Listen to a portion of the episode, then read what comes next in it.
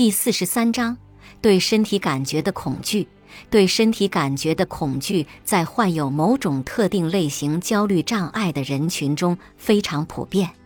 例如，患有惊恐障碍的人可能会害怕身体感觉，并将他们误解为心脏病发作、昏厥或即将变疯或失去控制。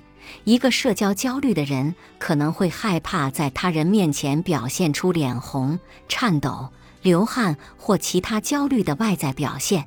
一个患有恐高症的人可能会害怕头晕，因为有可能会掉下去。一个害怕开车的人可能会担心头晕，因为这可能会导致车祸。一个患有幽闭恐惧症的人可能会害怕在封闭空间中的窒息感。因为它可能会造成窒息身亡。表二杠十一的第一列列出了一个人感到焦虑、害怕或由于其他原因而通常会出现的身体感觉。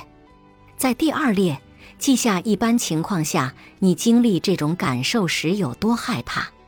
使用零至一百中的任何一个数字，其中零代表你根本没有恐惧，一百代表你能够想象。得到的最大恐惧，在第三列用一个数字代表你在一个通常会感到焦虑的情境中经历这种感受时有多害怕。